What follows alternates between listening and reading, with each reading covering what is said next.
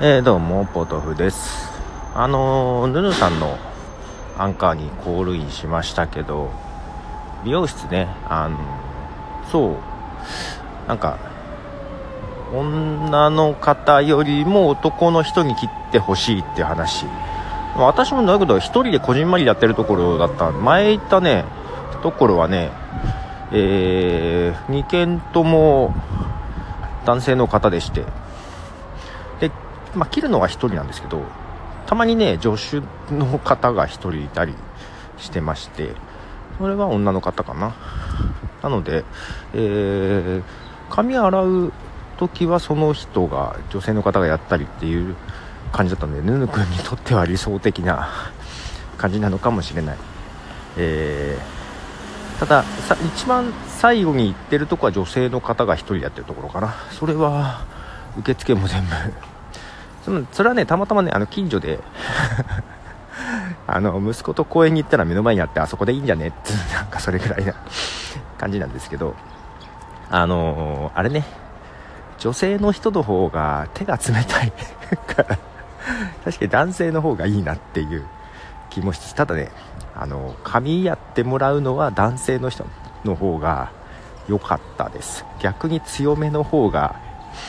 んと自分としてはいいっていうのと特に巻いたところはその男性の人がヘッドヘッドスパもやってくれるんでなかなか結構ね いい感じ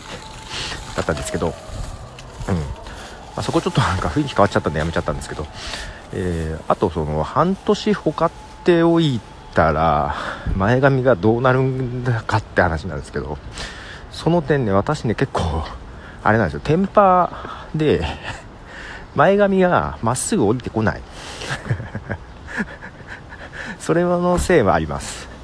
じゃ昔はストレートにしたくてストレートパーマとかかけたこともあるんだけどすぐ元戻るしさ。で髪伸びてくると横とか後ろが広がる感じなのね。後ろが跳ねるというか横が広がって。横と後ろは結構短くやってもらうんだけど、まあ、半年ぐらいするとその横と後ろが気になっていく感じ。前髪はね勝手に横に流れてくんであの中学の時かな。その頃ねなんかチェッカーズとか流行ってたので結構友達でねこう前髪だけピヨーンってなんか伸ばしてる子とか結構いたんですよ。私あんま興味なかったんで全然あれだったんですけど、え、それを先生が怒り出しもう前髪眉毛の上までにしろと。でたまたま一番前の席に座った